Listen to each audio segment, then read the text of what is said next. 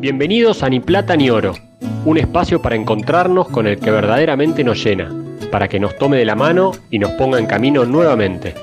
Charlaremos con personas que nos dicen, como Pedro y Juan, no tengo plata ni oro, pero te doy lo que tengo. En el nombre de Jesucristo de Nazaret, levántate y camina. Este podcast es a beneficio de los hogares de la parroquia Nuestra Señora del Pilar. Si te gusta, te pedimos que nos ayudes donando a través del link que está en la descripción de cada episodio. Muchas gracias. Arrancamos. Bienvenidos a todos.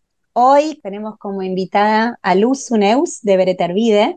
Luz es viuda, tiene cuatro hijos, cuatro nietos y es chilena, pero vive hace muchísimos años en Argentina, es argentina por adopción.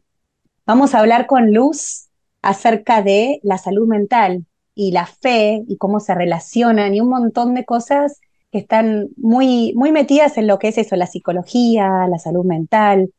Con muchas ganas de charlar con ella hoy, que sabe muchísimo, tiene una lindísima historia de fe y además muy preparada. Estudió profesorado de filosofía, psicología y pedagogía. Es licenciada en psicología, trabajó como docente en la universidad y también en, en un colegio atiende en consultorio particular como psicopedagoga, como psicóloga clínica de niños, adolescentes y adultos. Además hace orientación a padres, supervisión de colegas. Y bueno, felices de tenerte hoy, Luz, con nosotros. Muchas gracias por acompañarnos. Bienvenida, Luz. Gracias, chicas.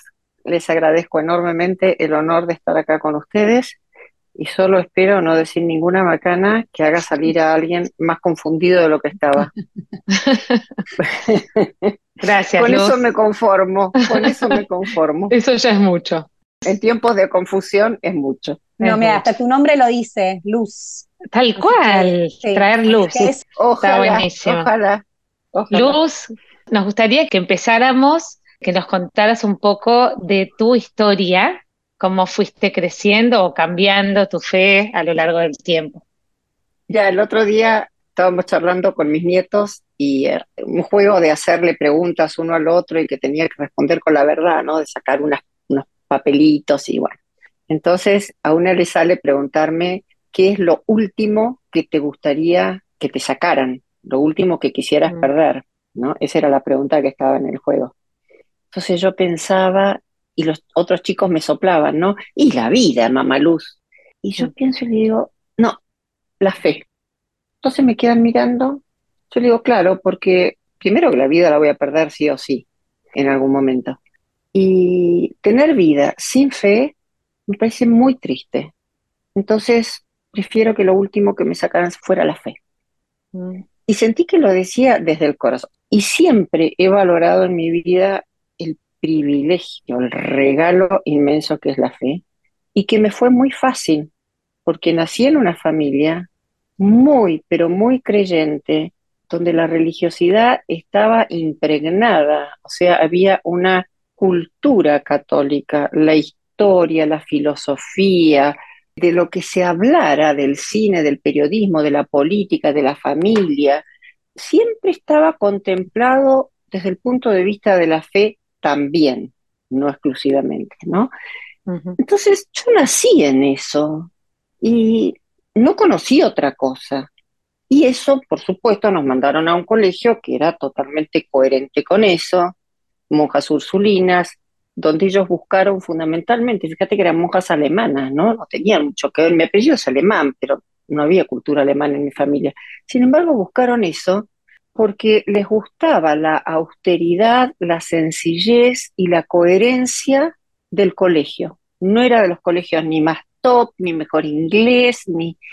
Pero era un colegio sumamente coherente de monjas que habían vivido la guerra y que habían venido a Chile, alemanas, y el mensaje que daban eran, chicas, ¿saben qué? Después de esta experiencia de la guerra hay que tener muy claro qué importa y qué no. Y mm. esto se vivía, esto se vivía. Wow. El uniforme, si tenías arito, no tenías arito, si tenías pulserita, no tenías pulserita, más linda, más fea, más gorda, más flaca. No había premios, no había competencia, nadie supo quién era la mejor, ni la peor, ni el mejor promedio, ni el peor promedio, ni cuadro de honor. Esas cosas para mí no existieron nunca, porque para ellas no era lo importante. Cada uno que diera en relación a su propia posibilidad. ¿no? Bueno, después esto continuó con la emigración, caí en el Colegio San Pablo, que otro estilo de colegio totalmente distinto, pero también de una formación religiosa muy sólida y sobre todo muy bien complementada con la filosofía que me empezó a fascinar en quinto ¿Esto, Luz, era en Argentina ya? En Argentina. San Pablo en Argentina. Año, ya quinto año lo hice en Argentina, exacto. Emigré al cumplir 17 años y ahí el último año lo hice acá. Que por supuesto fue el primer trauma de mi vida, ¿no? Esa emigración, dejando todo de la mañana a la noche, presumiblemente para no volver más. De hecho, yo no volví más, mis padres volvieron, pero yo me quedé acá casada con un argentino. Y en ese colegio nos acogieron maravillosamente, con un cariño enorme, y todas las cosas que a otras les pasaban, que las perseguían por si iban a misa o no iban a misa, y las torturaban con los novios o no novios, bueno, no sé, a lo mejor, pero a mí no me pasó. A mí no me tocó nadie que me intrusiara ni que para nada, para nada. Lo disfruté enormemente. Bueno, me casé muy joven, a los 20, y continué a medida que iba teniendo chicos el profesorado de filosofía, psicología y pedagogía. Y la filosofía me encantó, de hecho es lo que más me interesaba. Después el gran maestro de mi vida fue el doctor Comar, el profesor Comar, un genio, un hombre que vivía la filosofía cristiana y la integraba en todos los órdenes de la vida, porque su percepción de, de mirar las realidades, de estudiar los autores, de relacionar las distintas escuelas filosóficas era de una profundidad y de una integración maravillosa. Y lo seguí durante 30 años en cursos, cursos que se hacían en casas particulares, en institutos. Luz, ahí te quería preguntar, mencionaste a Comar, yo lo he escuchado mucho de muchas personas, ¿no? ¿Él, era eslovaco, puede ser? Era de Eslovenia, eh, exactamente. De Eslovenia. Y vino a eh, Argentina huyendo de la dramática situación de allá y trabajaba acá colocando vidrios. Y un día, en un tren, una persona lo vio leyendo griego. Dijo, este hombre leyendo griego. Y se acercó y le preguntó, y le dijo, sí, que él era filósofo, pero que él no tenía título habilitante como profesor de filosofía para enseñar en Argentina con lo cual tuvo que estudiar ahí un profesorado en filosofía para empezar a dar clases en institutos, después en la facultad y llegó a ser decano de la Facultad de Filosofía de la UCA, ¿no? Por supuesto duró poco porque él era tan genial como intolerante.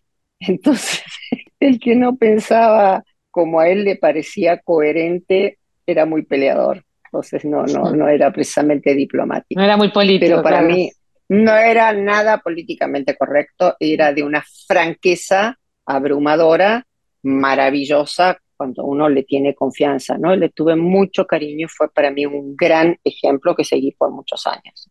Y me encanta que, lo menciones, Luz, porque me parece que es alguien que fue muy importante para la fe en Argentina y para el pensamiento. Y no es alguien también muy conocido. A mí me impresiona que además de todo eso, tuvo que aprender español porque además ser filósofo. Además, y además, pero bueno. sostener una familia con cinco hijos, viviendo de clasecitas de filosofía, no era fácil. Bueno, y hay una escuela hoy formada por sus discípulos, la Fundación Comar, Sabiduría Cristiana, que están transcribiendo todas sus charlas, cuatro mm. mil cassettes de una mm. riqueza incalculable un hombre absolutamente extraordinario, de una brillantez, de una inteligencia y de una entrega, de un deseo de difundir la verdad impresionante, que te contagiaba, realmente contagiaba. Yo agradezco haber tenido el testimonio de personas muy coherentes. En mi familia no se predicaba una cosa y se vivía otra, o sea, se vivía la fe. Y pienso que eso causó un impacto muy fuerte en nosotros. La prueba es que los ocho hermanos que somos, somos todos muy comprometidos con la fe. Hasta tenemos una santa, Teresita de los Andes, es tía abuela de mi mamá. Ay, qué lindo. Mira vos, Carmelita, la santa chilena. Sí, así es. Y además yo tuve otro regalo, y es que nunca dudé. ¿Nunca tuviste épocas de crisis? No. No. No. Dudé de 10 millones de cosas de mí misma, de otras personas, de, de mi carrera, de un montón de cosas dudé. Pero nunca se me pasó por la cabeza, no solo de tener fe en Dios, sino de pertenecer a la Iglesia Católica, nunca dudé. Y eso creo que fue un regalo, un regalo que en general no es tan frecuente, ¿no? Porque todo el mundo, hasta los más grandes santos, han tenido momentos de tremenda oscuridad. Y bueno, eso me lo regalaron. Y también vi en eso, y creo que también esto tuvo que ver con mi carrera después, la realidad de la cruz, ¿no? Que es la fe unida al dolor y al misterio. Porque en mi familia el menor de mis hermanos tiene esquizofrenia y fue un motivo de muchísimo dolor en mi familia, muchísimo dolor, y lo sigue siendo, lo sigue siendo. Entonces, ahí empezó a nacer en mí, no sabía en ese entonces que yo también iba a tener en mi propia familia una hija enferma, como varios de mis hermanos, pero empecé a preocuparme por estos niños que no pueden expresar lo que les pasa y están sufriendo, y sus papás están sufriendo y no saben cómo ayudarlos y no saben por qué les pasa lo que les pasa, porque en teoría un chico que se está enfermando se porta mal, diríamos, ¿no? Claro. Pero yo dije, pobrecitos, se portan mal y no pueden decir que les pasa esto y esto y esto y esto y esto, ¿no? Entonces ahí empezó mi interés por la psicopedagogía y por la psicología después más profunda, porque el tema de la salud mental el dolor y la fe quedaron como indisolublemente unidos. Mm. En mí como una inquietud y como un deseo muy, muy, muy fuerte de acompañar y aliviar el dolor de esos chicos y sobre todo ser como una intermediaria entre lo que ellos viven y lo que sus padres viven. Y que a veces no hay comprensión y no hay entendimiento por ignorancia o porque las propias heridas duelen tanto que uno no puede ver lo que le está pasando a un hijo, ¿no? Claro. Vos, Luz, trabajás con los niños y también trabajás con, con los familiares.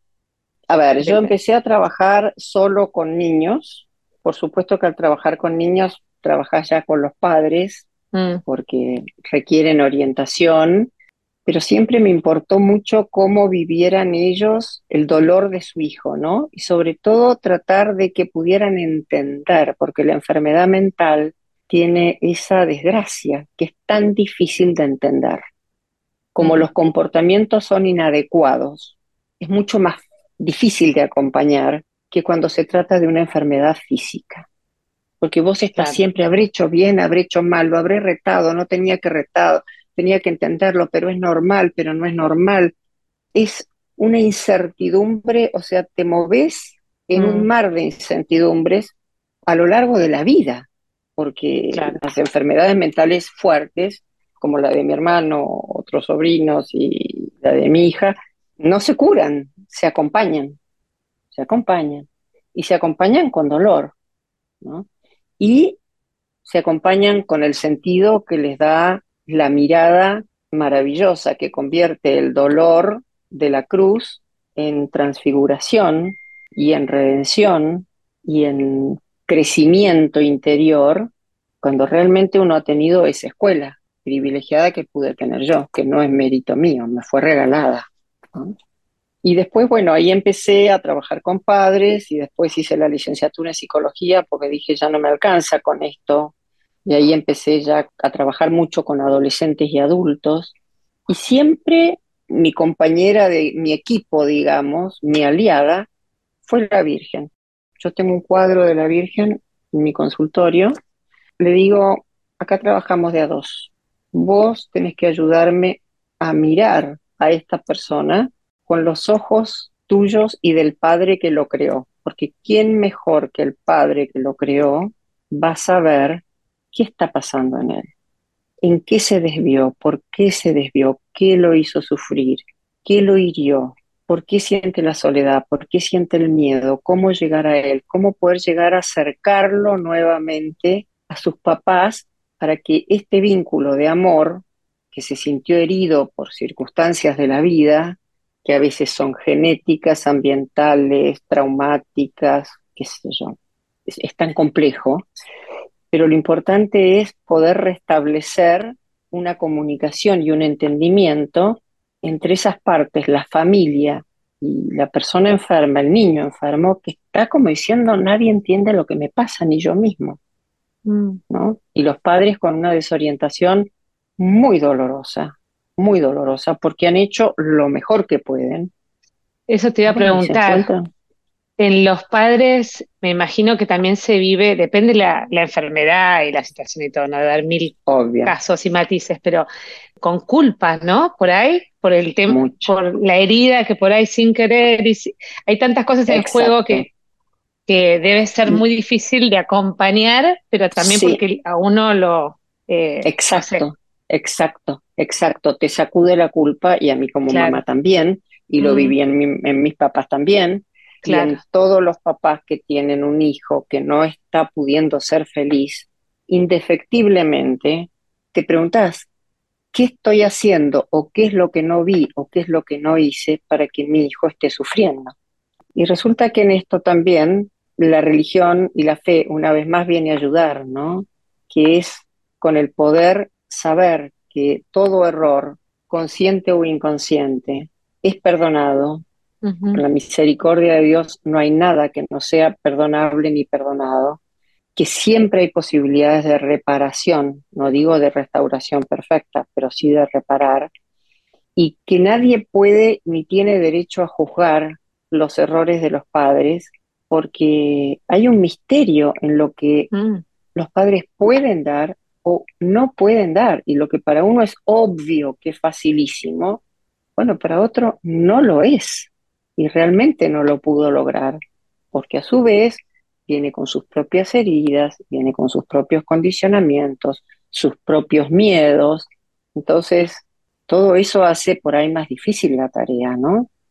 Y además me imagino que sigue siendo un misterio, ¿no? El porqué de esa enfermedad, porque son tantas cosas. O sea, una enfermedad física también un padre podría decir, bueno, no le di la comida adecuada, ¿no? Hay como que puede haber tantas cosas al juego, ¿no? Más la genética, más la predisposición, pero bueno. Exacto, exacto, porque tenés todos los factores ambientales, perinatales, de la gestación, lo genético que tiene muchísimo peso, sobre todo en determinadas enfermedades, y algo que puede aliviar mucho a los padres es enseñarlos a no juzgarse, mm. a poder decir, bueno, estamos en esta situación, hicimos lo que podemos, no, pero yo en realidad me equivoqué y podría.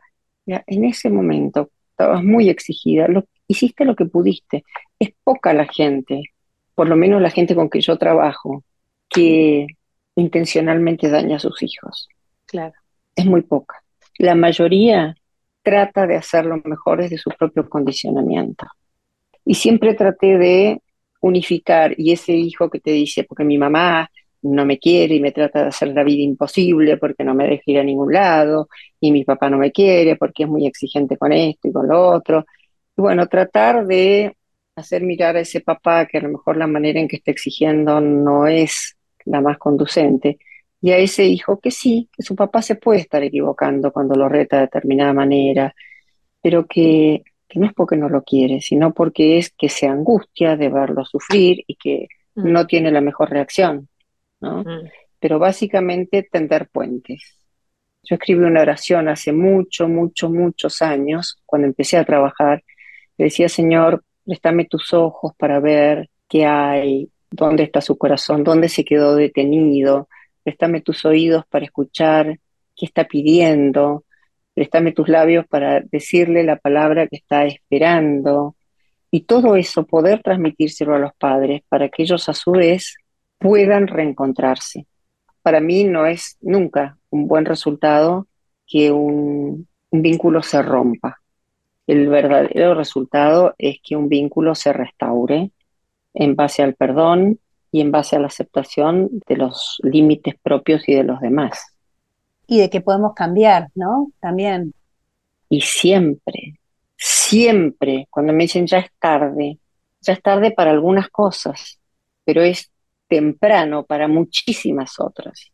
Mm. Y eso también creo que la religión nos aporta muchísimo en la mirada, porque cuando uno se ha desarrollado y ha entendido que la vida, esta vida, no tiene el valor absoluto y único, sino que hay algo más, que no somos seres absolutos, sino que somos seres con grandes límites, que somos esencialmente desvalidos, que somos esencialmente necesitados de ayuda, que vamos a cometer errores y que contamos con la garantía de que esos errores, a través del arrepentimiento, de los sacramentos, de la reconciliación, y contando con la misericordia de Dios, los que no, no tienen acceso a los sacramentos, siempre, siempre, siempre se puede reparar, se puede restaurar y se puede volver a empezar.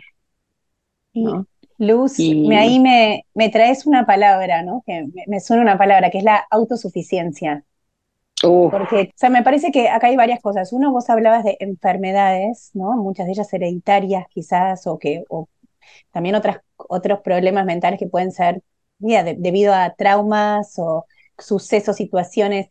Y también hay otros que, que por ahí son como de situaciones, o por ahí, qué sé yo, que uno se angustia o miedos, o... Pero también están los otros, no sé, por ahí estoy equivocándome, ¿eh? Pero No, no, no, no, hablaste de 100% así. autosuficiencia.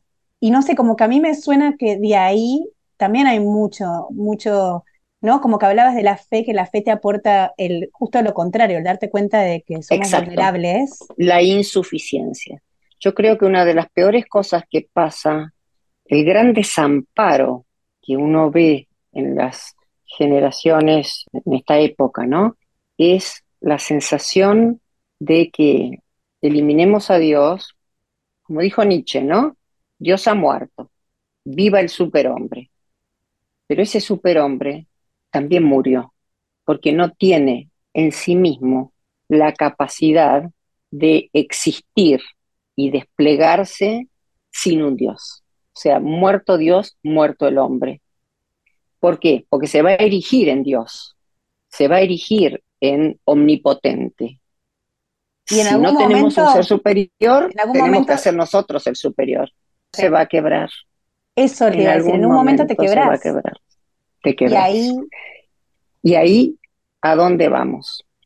Ahí a dónde vamos. Además, que de por sí, y uno lo ve esto en el exitismo, por ejemplo, uno dice, qué distinto es vivir la vida con la sensación de que estamos amparados, que somos perdonados, que no somos culpables de nuestra debilidad y que más allá de cómo nos salgan las cosas acá, tenemos un destino eterno. Y tenemos un padre, y tenemos un modelo humano. No hay ninguna religión que tenga un modelo humano que nos enseñe lo que es amar, servir, ser perseguido, ser injuriado, ser burlado, ser crucificado, resucitar y prometernos esa resurrección a nosotros. O sea, nos marcó el camino de una manera que en ninguna otra religión está tan marcado, dejándonos la ayuda sacramental. ¿No? Entonces, cuando uno ve en el trabajo psicoterapéutico que cada persona viene para ver si puede entender y aliviar su dolor. ¿no?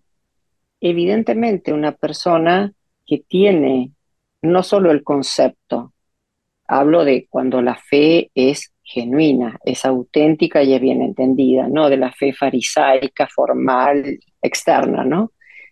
Son personas que ya están habituadas a mirarse, están habituadas a reconocer sus errores, están habituadas a examinar su conciencia, están habituadas a pedir perdón y a ser perdonadas, están habituadas a que la finalidad de su propia vida no acaba en su felicidad terrena, ¿no? Entonces, todo cobra otra dimensión. En una vida en que el sufrimiento tiene sentido, sufrimiento es doloroso siempre, lo vamos a rechazar siempre, nadie lo quiere. Pero una cosa es aceptarlo y diciendo, bueno, esto puede tener un sentido. En el plan de Dios hay un lugar misterioso que yo no entiendo ni conozco para este dolor, ¿no? Y si el Padre permite que atraviese esto, Él sabe por qué. Hay algo bueno en esto que yo hoy no puedo ver. Pero no es lo mismo que decir, bueno, tengo que exprimir la vida, ser feliz en esta vida de la manera que pueda, porque acá termina todo, no hay nada más. Y si no soy exitoso en esta vida, ¿cuándo? Y si no logro todo lo que quiero en esta vida, ¿cuándo? Y ahí también el, Entonces no es una carrera. Sí. O el presente. Es una carrera. Cuando vos, Luz, hablabas de desde la mirada de fe del hombre que es incompleto y todo, no me acuerdo ya las palabras que usaste, pero a mí como la sensación que me dio fue como de, uff, como qué alivio. qué alivio, tal cual. Alivio sentí con esa enumeración de descripción de la persona. Es que es así. Porque a veces entramos en esa carrera de que tenés que lograr, lograr, ser. Lograr, lograr, lograr, lograr. Y es lógico en una cultura sin Dios, ¿no? Que bueno, es uno el Dios. Si no hay un Dios, yo tengo que ser el Dios. Y mi imagen endiosada, entonces tengo que acercarme a esa imagen endiosada de mí misma.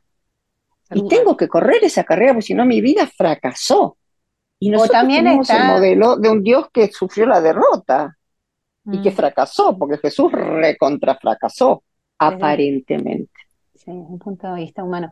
Pero, y también está el otro tema, de por ahí la gente que, o sea, por ahí no, no es que quiere el éxito, el éxito, el éxito, pero si no existe algo después, disfrutemos, disfrutemos el presente. Entonces, como todo el tema del, del, disfrute, eh, eh, o sea, que no está mal disfrutar la vida, pero cuando solamente disfrutemos por disfrutar. Eh, y, Lo que pasa es que el disfrute paradójicamente, cuando una persona está con el objetivo de ser feliz y disfrutar, paradójicamente se le escapa de las manos. Porque el disfrute y la felicidad y la genuina alegría son resultantes de una vida que estoy llevando, que tiene sus cosas buenas, sus cosas lindas, sus cosas luminosas y también sus aspectos sombríos, pero siento que tiene un sentido, que no es solo pasarla bien, que es maravilloso pasarla bien, pero mi meta no es pasarla bien. Mi meta es trascender y como fruto de eso, si sé que voy en el camino correcto y que me van acompañando tantas personas, las personas que nos quieren, las personas que son ejemplos, las personas que son modelos, tantos, tantos, tantos que nos ayudan en el camino de la vida, y decimos, bueno, soy feliz porque estoy en el camino conducente a mi meta, tengo una meta. Cuando mi meta es ser feliz, ocurre algo dramático, que es, me pongo el termómetro, el felizómetro, ¿no? ¿Cuán feliz estoy siendo? ¿Cuán feliz estoy siendo con mi marido? ¿Cuán feliz estoy siendo con mi carrera? ¿Cuán feliz estoy mm. siendo como mamá? Y el, la meta última es sentirme feliz y probablemente nadie se sienta tan feliz, porque la felicidad requiere salir de uno y se la encuentra en la entrega y es una resultante. En el amor, ¿no? No puede ser la meta, en el amor. Mm. El que ama experimenta la felicidad. El que busca la felicidad no tiene espacio para amar. Claro. Sí, Está demasiado concentrado en, es paradójico. Eh, que, uno es feliz cuando se da a los demás, cuando te estás sacrificando y entregándote por el otro, olvidándote de vos mismo. Exactamente, exactamente. Entonces es, es muy paradójico y hoy uno lo ve mucho, bueno, si voy al gimnasio y tengo todas las rutinas de salud, de alimentación, de ejercitación, de planificación de la familia perfecta en el momento perfecto, con el trabajo perfecto y en la situación económica perfecta y de repente digo, todo esto no me tiene muy feliz y porque en realidad está la meta puesta en mi vivencia. Y si la meta es sentirme feliz, y probablemente me va a durar muy poquito. Mm. Porque la felicidad es aquello que queda como residuo del haberse entregado algún tipo de misión.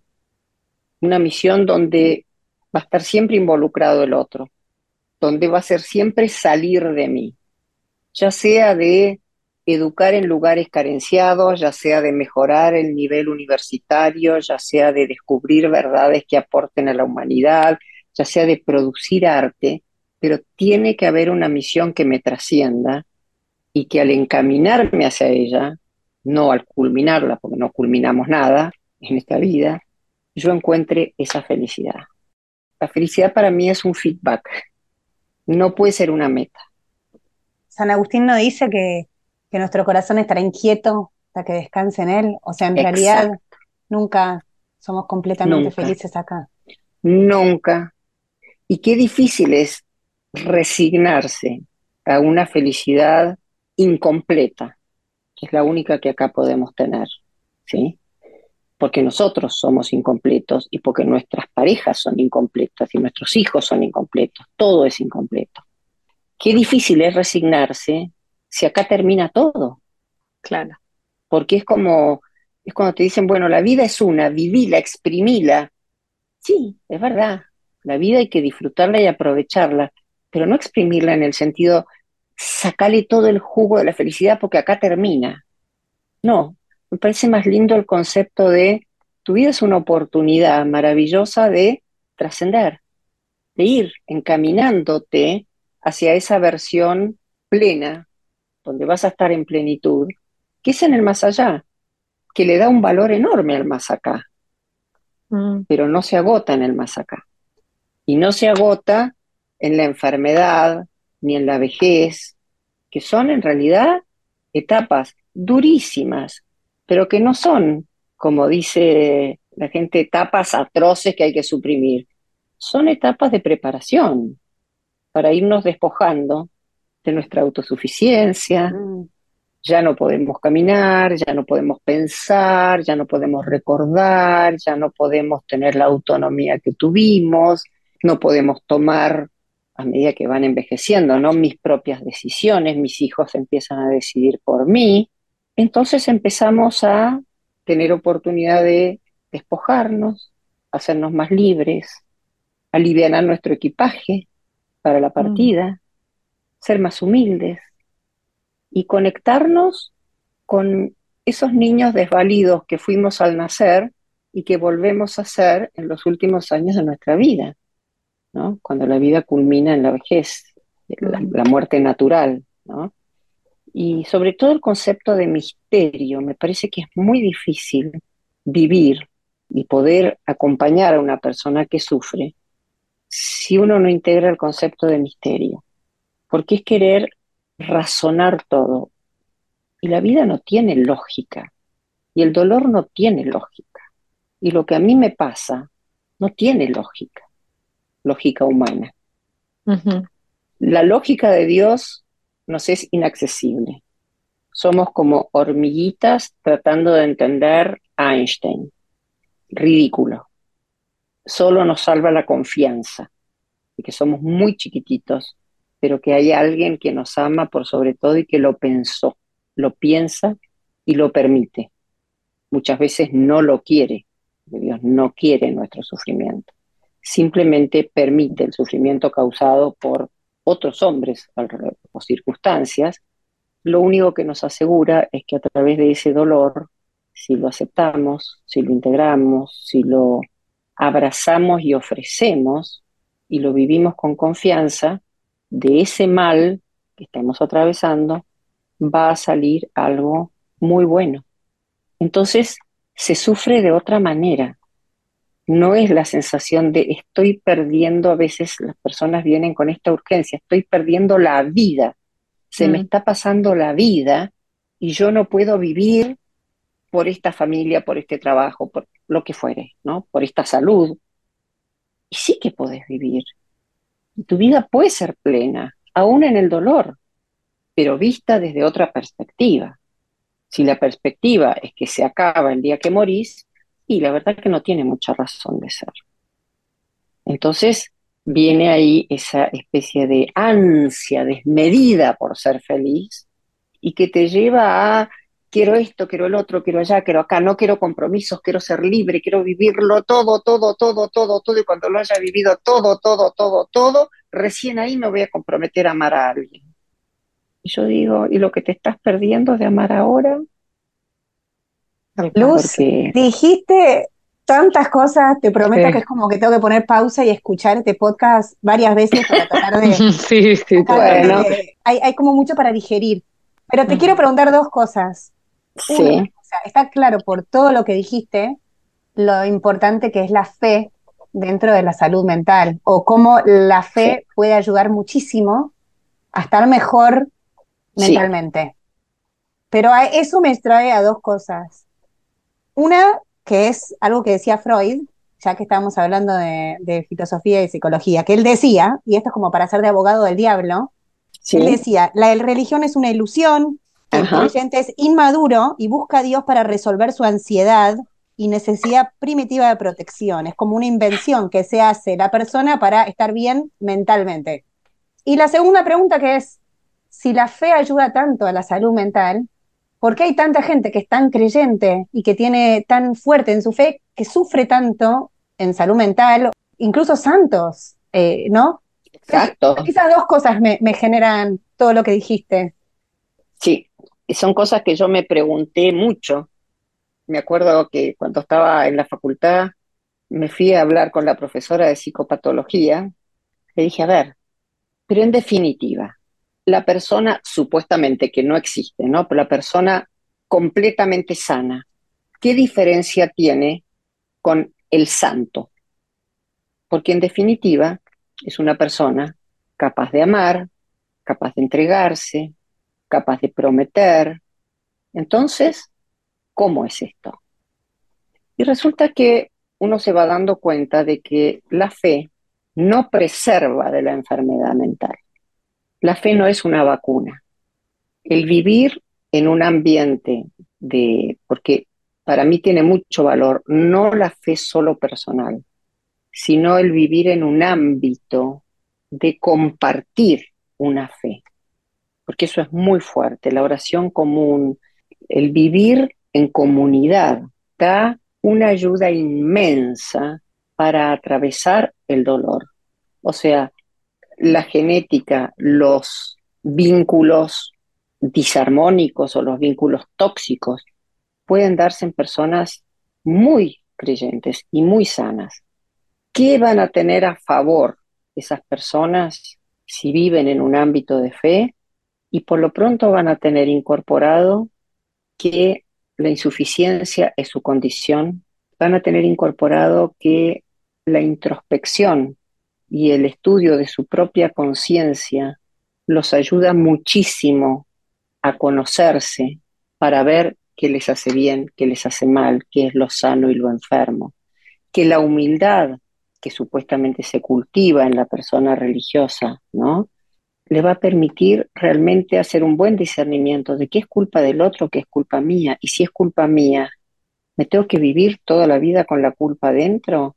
¿O puedo lavar mi alma feliz a través de un sacramento que además me da la dicha de fortalecerme para poder seguir mi camino, ya sea en la enfermedad o ya sea en el alivio de la enfermedad? Y además me da otra cosa enorme la fe, que es la convicción de que ese dolor tan grande tiene un valor enorme si es ofrecido con amor. Y además nos da el modelo de un Dios que se hizo hombre y que sufrió lo indecible. Entonces, la persona que hoy en día, el sufriente, es como que no tiene lugar en un mundo exitista. Pero en un ámbito religioso el sufriente tiene un lugar. Y el sufrimiento puede ser redentor si nos unimos a la pasión de Cristo y si lo aceptamos y lo vivimos con amor, ¿no? Entonces, la verdad es que el hábito de manejarse y vivir en la verdad, el hábito de vivir sabiendo que somos dependientes y necesitamos ayuda, el hábito de saber que no lo podemos todos solos. El hábito de saber que hay atrás una promesa de una vida plena.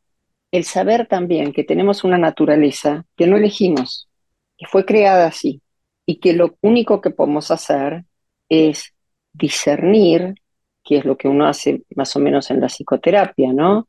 Discernir para ver cuál es esa naturaleza, cuál es mi naturaleza particular, para respetarla y para vivir según esa naturaleza, no según el modelo de máximo éxito en las redes. Mm. Y además, la persona con fe o con vida religiosa tiene un hábito de introspección y de vida interior y de un silencio, de algo contemplativo, sin que tenga que ser una persona contemplativa. Todo eso, ese recogimiento, esos hábitos, son tremendamente fortalecedores de los aspectos sanos de la persona que está enferma, porque nadie está enfermo 100%. Todo enfermo tiene aspectos sanos y esos aspectos sanos se van reforzando y esa persona puede llegar a darle un sentido a su enfermedad. Y en cuanto a Freud, Freud decía que la salud mental es amar y trabajar. Y es una tremenda definición, porque una persona que puede amar y trabajar tiene casi todo, porque puede pensar en el otro, puede entregarse, puede tener una meta, puede sacrificarse, poder trabajar, se requieren cuántas cosas se requieren para trabajar. cual. No trabajo cualquiera. Ustedes piensen en alguien que ame y trabaje y díganme si no es una persona sana mentalmente. Yo no conozco porque el enfermo o no puede amar o no puede trabajar, o ninguna de las dos cosas. Entonces, Freud fue, es, porque seguirá siendo siempre el padre de la psicología profunda, me gusta me llamarla, el psicoanálisis es una técnica, es una cosmovisión, bueno, es muchas cosas. Pero yo creo que Freud, hijo de su época, tuvo una visión completamente materialista del hombre, ¿no? él se dedicó a elaborar una teoría de las pulsiones, o sea, de lo que es instintivo, de la pulsión sexual, que es mucho más abarcativa que la pulsión genital. Para él la libido, que fue donde él se centró, es un concepto tan amplio que al final es energía, una energía vital. Entonces, le costaba mucho a Freud como médico de su época, donde todo era la razón y la evidencia, poder entender que pudiera haber algo que no fuera demostrable científicamente, que no se pudiera ver. Era casi una claudicación científica. ¿Cómo voy a admitir algo que no puede ser evidente para nadie? Error en el que no cayó Jung, por ejemplo, porque Jung, que después siendo discípulo, se separó de Freud, es un hombre que le da una cabida enorme a la espiritualidad. Mm. Freud no pudo dársela, se quedó en lo empírico, lo que es observable, medible, verificable, no pudo ver más allá, no pudo trascender. Entonces, ¿qué le quedaba? Y decir, bueno, en definitiva, es un sano mecanismo de defensa para los que la están pasando mal, creer en la ilusión de un porvenir mejor, sano o no tan sano, porque quizá al tener esa ilusión se van a desentender de conocerse, de trabajar en su interior, de muchas otras cosas. Pero lo curioso es que, si bien para él la religión es una sublimación del instinto de la pulsión sexual, es bastante difícil entender que la producción de una obra de arte, que la pietad de Miguel Ángel, que la quinta sinfonía de Beethoven, que la apasionata y la, y la patética sean producto de la sublimación de la pulsión sexual. Es bastante cuestionable que pueda provenir de esa misma fuente y no de que hay otras áreas del ser humano que no nacen y que no son meras desarrollos de la pulsión sexual. Entonces creo que Freud se quedó en el cientificismo. Le faltó un paso más, pero creo que es muy valioso todo lo que él pudo ver en su época. Y en su época tuvo un mérito impresionante, porque no nos olvidemos que hasta ese momento era impensable que la historia de la persona, que la vivencia de la persona, que la subjetividad, sus fantasías, pudieran generar una enfermedad.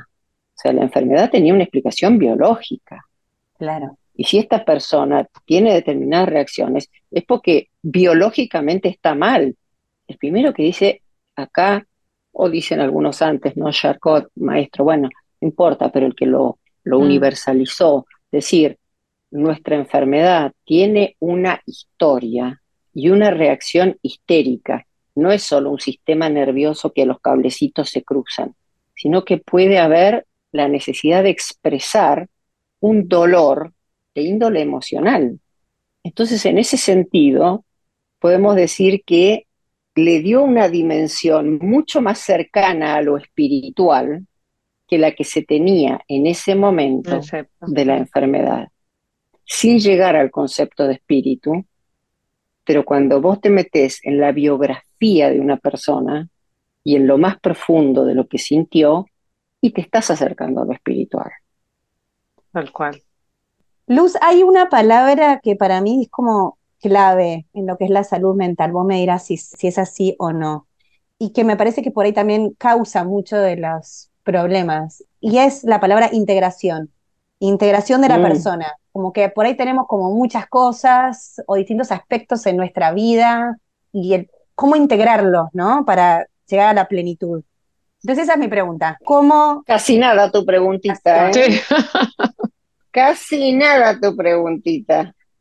Bueno, a ver, la integración es algo que se va dando, digamos que, por así decirlo, un bebito nace y todos sus aspectos, sus dimensiones son como un archipiélago, un conjunto de islitas. ¿sí?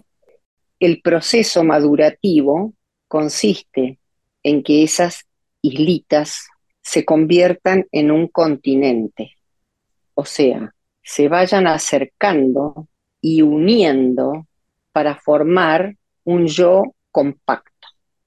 ¿Qué serían, por ejemplo, un ejemplo, de islita?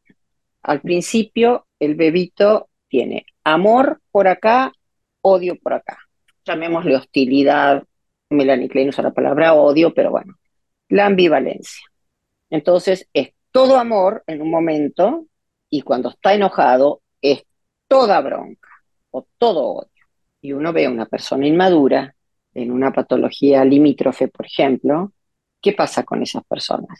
Que aman, idealizan, se fascinan con las personas y después, si la persona les llega a fallar, se decepcionan y esa persona no tiene nada bueno. ¿Qué es lo que no lograron? La integración del amor y el odio. ¿Qué es? Que en una persona hay aspectos buenos hay aspectos malos. Y no es perfectamente buena, ni es perfectamente mala, ni es totalmente buena, ni totalmente mala. Por lo tanto, no puede ser mi vínculo de puro amor, ni de puro odio. Ahí falta la integración. Ahí no hubo una integración de estos dos sentimientos, amor-odio. Por ejemplo, ese es un ejemplo. ¿Y cuál es la consecuencia? La consecuencia es que es una persona que actúa de manera disociada, dividida. Entonces tenemos el dramático ejemplo de una persona que tiene una conducta intachable, que inclusive puede ser un sacerdote muy querido y que haya hecho una tremenda obra pastoral, eclesiástica, doctrinal, de pedagogía, de acompañamiento, y de repente decimos, pero ¿cómo? Pero pero había abusos sexuales en su historia. ¿Qué pasó ahí? ¿Era todo falso? No, no era todo falso. Simplemente que la islita de la perversión no se integró, quedó separada. Entonces, cuando actúa desde esa islita de la perversión, no está en contacto con todo lo que les proclama, afirma y vive y quiere vivir bien O sea No que sus que valores, sus valores no están empapando toda su persona, digamos. Hay parte de su persona que- actúa desde otro lado. Quedan. Quedan como en cajas herméticas algunas áreas, algunas conductas que no son empapadas, integradas por sus valores. Quedan como en un papel film, no penetran esos valores, esas creencias. Entonces se actúan y uno dice, pero ¿cómo puede ser? ¿Pero ¿Cómo puede ser? Que Eso es algo persona ya- haya hecho esto. Claro. ¿Y cómo Ahora, eso, Luz, eso, te pues eso es algo ya patológico lo que vos dijiste en ese ejemplo, Sí. ¿no? Sí. De mucha sí. disociación, pero todos Exacto. estamos un poco, todos estamos llamados a ir integrándonos, ¿no? Más, cada vez más. Exactamente. Bueno, esa integración, justamente, ¿cuál es la tarea? La psicoterapia siempre apunta a la integración, ¿no? Porque lo que nos hace sufrir es lo que no tenemos integrado. Entonces, el proceso de integración es un proceso que lleva la vida, o sea, va, va a terminar con nuestro último suspiro, eso está claro. Pero es poner en contacto todos nuestros aspectos y acercarlos. Por ejemplo, a mí me encanta, no sé, tal persona y me encanta ir a bailar con ella, pero cuando se pone en, tal modo, ya no la soporto. Entonces ahí, bueno, veamos qué provoca en vos esa persona en un modo, qué provoca en vos en el otro modo, y probablemente haya en vos una dificultad para integrar los aspectos de la diversión con los aspectos de la seriedad. Esto debe tener una historia, seguramente, donde vos viste que la vida era o diversión o seriedad. Vamos poniendo en contacto, ¿sí? Esas dos cosas, a tu modo divertido con tu modo serio, o a tus recuerdos de diversión con tus recuerdos de seriedad, por decirlo de algún modo, vamos poniéndolos en contacto, que se vayan acercando y que en vez de repelerse, se hagan amigos, se conozcan, se identifiquen, que uno pueda decir, "Mm, acá mi parte obsesiva me está trayendo un problema, porque yo sé que los, meterme en la minucia del detalle y perder tiempo en esto perfecto, obsesivo, revisarlo 44 veces, no tiene sentido. Sin embargo, lo tengo que hacer. Y yo, por otro lado, sé que eso no importa. Bueno, ahí tenemos una disociación, ¿no? Claro. O sea, estoy haciendo algo que mi, mi jefe general no quiere. Bueno, veamos por qué. ¿Por qué Es esa conocerse de el esa camino, parte? Sí, es conocerse y en vez de repudiarse o repudiar ese aspecto disociado de uno, poder acogerlo y decir, es una parte mía, no la elijo, pero me voy a hacer cargo de ella. Y la manera en que la voy a convertir en parte de mi persona y que le va a dar energía a mi persona es integrándola. Porque la fuerza que yo voy a perder combatiendo eso que no está integrado es enorme. Eso es cuando hablan los psicólogos de integrar las sombras, ¿no? Nuestras, nuestro Ahí está. lado, lo que no nos gusta o no aceptamos de Lo que nosotros, no ¿no? nos gusta. Exactamente. Y la persona que tiene sus sombras, sus defectos, sus aspectos oscuros, o como queramos llamarle, y está en contacto con ellos, y puede salir de la situación de vergüenza, de humillación, de odio, me odio, cuando llegan a veces las adolescentes, me odio, me odio, me odio. Pará, pará. Empecemos por tratarnos bien. Esa parte tuya sentís Mm. que no es lo más tuyo, no es lo que más te define. Y está bien que no te guste, porque la verdad que esa parte tuya que se emborracha y que no sé qué, no te ayuda. Pero tratemos de entenderla y tratemos de ver por qué esa parte actúa por sí sola y no responde a tu gran parte sana que no quiere eso en su vida. Mm. Y resulta que de a poquito uno va descubriendo por qué esa parte se quedó solita y fue por su lado, y la puede traer, y lo que se experimenta cuando uno integra aspectos que han estado disociados es un alivio, porque mantener la disociación agota. Es como mantener un salvavidas de esos gordos, de los ruedas de camiones hundido. ¿Cuánta fuerza tenés que hacer para tenerlo hundido? Para que no salga Apenas te la luz. descuidás, ¡bum! sale. Tal cual. Bueno, entonces, cuando se integra, decís, qué alivio. Ya no tengo que tener miedo de que esa parte mía salga a la luz. Un poco Ya- eso de la verdad los hará libres, ¿no? Como la verdad de cada uno. Exactamente. Como decía Sócrates, para ir a lo, a lo precristiano, siglo VI en Grecia, el gran mandato era conócete a ti mismo y sé quién eres. El cristianismo no es conócete a ti mismo y sé quién eres, sino conoce a Dios y en Dios te vas a conocer a vos mismo, desde la mirada de Dios y desde la mirada del otro, porque uno se conoce en los vínculos. Somos seres relacionales, nadie se puede conocer, nadie puede desplegar una identidad sin los otros. Entonces es un autoconocimiento, pero que tiene una finalidad que no se agota en el autoconocimiento. Es un autoconocimiento para, no es una Mm. meta en sí misma. ¿No? Luz, Así que este mí, concepto de integración es fascinante. a mí me gusta, cuando estabas hablando, se me venía a la cabeza la imagen de esa parábola donde está el trigo y la cizaña, ¿no?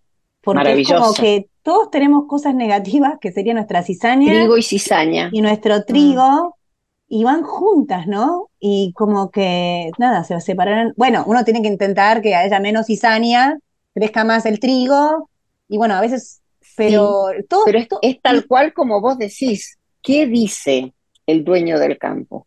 No las corten, no las separen, porque por cortar la cizaña van a cortar también el trigo. Déjenlas Mm. crecer juntas.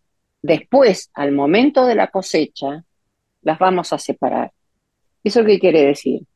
Que cuando uno va creciendo, tiene que ir creciendo con esos aspectos sombríos, no los puede eliminar. Pero mientras vaya creciendo el trigo, que es la parte libre nuestra, la que elegimos ser, y la elegimos porque está en nuestra naturaleza, porque se despliega naturalmente, no porque se me cantó elegir este modelo, ¿no? La voy descubriendo en mí y junto con mi parte sana y libre voy descubriendo esa parte mía que no me gusta, que es a lo mejor el rencor. Soy rencorosa y no me puedo olvidar de la que me hicieron y no quiero y no quiero y no puedo perdonar. Perfecto. No te angusties, no te desesperes, no seas tu propia enemiga. Entendamos que ese rencor tiene que ver con que te sentiste muy herida en un momento en que eras muy vulnerable y que te pareció que esa ofensa te desintegraba directamente, te destruía como persona. Entonces el rencor fue la manera de preservarte. Perfecto. Lo que pasa es que en ese momento no tenías otros recursos, pero quizá hoy ya no necesites seguir alimentando el rencor y creciendo en el resentimiento, porque tenés muchos otros recursos. Entonces podés ya, desde un yo más integrado, decir, puedo perdonar y me voy a sentir mucho más integrado si esa rama mía que no coincide con lo que yo quiero ser, la puedo traer a mi parte sana y decir, de a poquito voy a ir mirando esa ofensa, poniéndome en el lugar del otro, diciendo, bueno, habrá sido intencional o no, quizá esa persona no tuvo cómo hacer otra cosa. Y en última instancia, diciendo, ¿cuántas cosas se me perdonaron a mí y se me perdonan a diario como para que yo no pueda perdonar esa ofensa? ¿Y en qué me beneficia el rencor? Digo, el resentimiento, la envidia y el resentimiento son los cánceres del alma, ¿no? Porque van, no se quedan en su lugar y en su tamaño, van haciendo metástasis, van creciendo, van a- acaparando terreno. Entonces, lo que es una envidia acotada, después se termina generalizando a todo aquel que tiene más que yo. A lo mejor empezó en una herida, en una envidia a las chicas más lindas, después va generalizándose. Ya siento envidia, es el que le va mejor, es el que piensa mejor, es más inteligente, el que... Entonces, hay que cortar esa cizaña. Pero en el momento de la cosecha, o sea, cuando ya mi parte sana está más fuerte, ha crecido más, cuando mi yo sano o esas áreas mías libres de conflicto han cobrado una solidez que me dan espacio para decir, esto está en mí y no lo quiero, no lo elijo. Claro. En vez de rechazarlo, tratar de verlo para sanarlo, ¿no? En vez de, Exactamente. como mirarlo con amor, digamos, con misericordia. Exactamente, exactamente. Yo a veces digo, invitarlo a tu casa y que se siente ahí en un rincón allá. No lo eches de tu casa. Está bien, no puedes tomar un, un café con él, no puedes darle un abrazo, no puedes darle una mano. Está bien, pero por lo menos reconocerlo, no lo eches, no lo desprecies, porque es un aspecto tuyo, herido. Y si vos lo podés curar, vas a ser infinitamente más feliz, porque con rencor adentro no se puede estar en paz. Luz, me impresiona todo lo que fuiste diciendo y es como que digo, wow, qué increíble que Dios te haya dado esa vocación, ¿no? Y también cómo te ayuda probablemente en tu propia familia, por lo que contaste de tu propia historia y cómo puedes ayudar a los demás. La verdad es que creo una vez más en los misterios de los caminos de Dios, ¿no? Cómo va tejiendo. Yo creo que esta vocación que considero un regalo nació en una herida, en la herida por la enfermedad de mi hermano. Y muchas vocaciones tienen su origen en una herida, en querer ser médico porque a mi hermano no lo pudieron curar, o ser profesor porque yo no tuve acceso a la educación que me hubiera querido. Muchas veces tienen las vocaciones origen en una herida. Y eso, que para muchos es algo negativo, porque entonces vos, que por un trauma estás buscando un camino, no, no, puede ser maravillosamente reparador. Lo que yo quise buscar era comprender, entender lo que era la locura y lo incomprensible. Y eso fue lo que me llevó por las vías de la fe, de la filosofía y la psicología y la educación a poder entender algo tan complejo y tan misterioso como el dolor de la enfermedad mental. Es tan profundo e inabarcable que solo se puede soportar trabajar en esto cuando integras el misterio. Porque en definitiva cada vida es un misterio. Cada vida es un misterio. Y esconde secretos maravillosos. No es otra nuestra tarea que permitir el despliegue de esa verdadera identidad. No es modelar, es posibilitar el despliegue. Señor, tú me sondeas y me conoces. Sabes de dónde vengo y a dónde voy. Me plasmaste en el seno de mi madre. Tú conoces todo mi interior. Me rodeas por detrás y por delante. Tienes puesta tu mano sobre mí. Sabes si me siento, me levanto. Te das cuenta si camino desmayo. Me conoces mejor que yo y me amas con eterno amor. ¿Y a dónde iré lejos de ti? ¿A dónde huiré lejos de tu presencia? Si fuera a habitar en los confines del mar, mano me alcanza y me sostiene igual. ¿A dónde iré lejos de ti? ¿A dónde iré lejos de tu presencia? Si fuera a habitar en los confines del mar, tu mano me alcanza y me sostiene.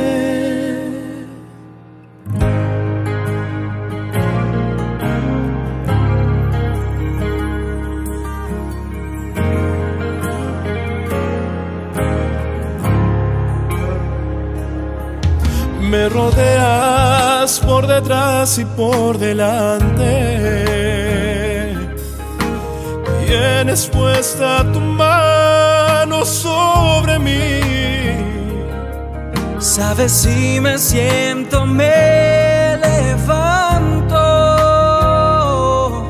Te das cuenta si camino desmayo. Me conoces mejor que yo. Y me amas con eterno amor. Iré? Lejos de ti. ¿A dónde huiré? Lejos de tu presencia. Si fuera a habitar los confines del mar, tu mano me alcanza y me sostiene igual.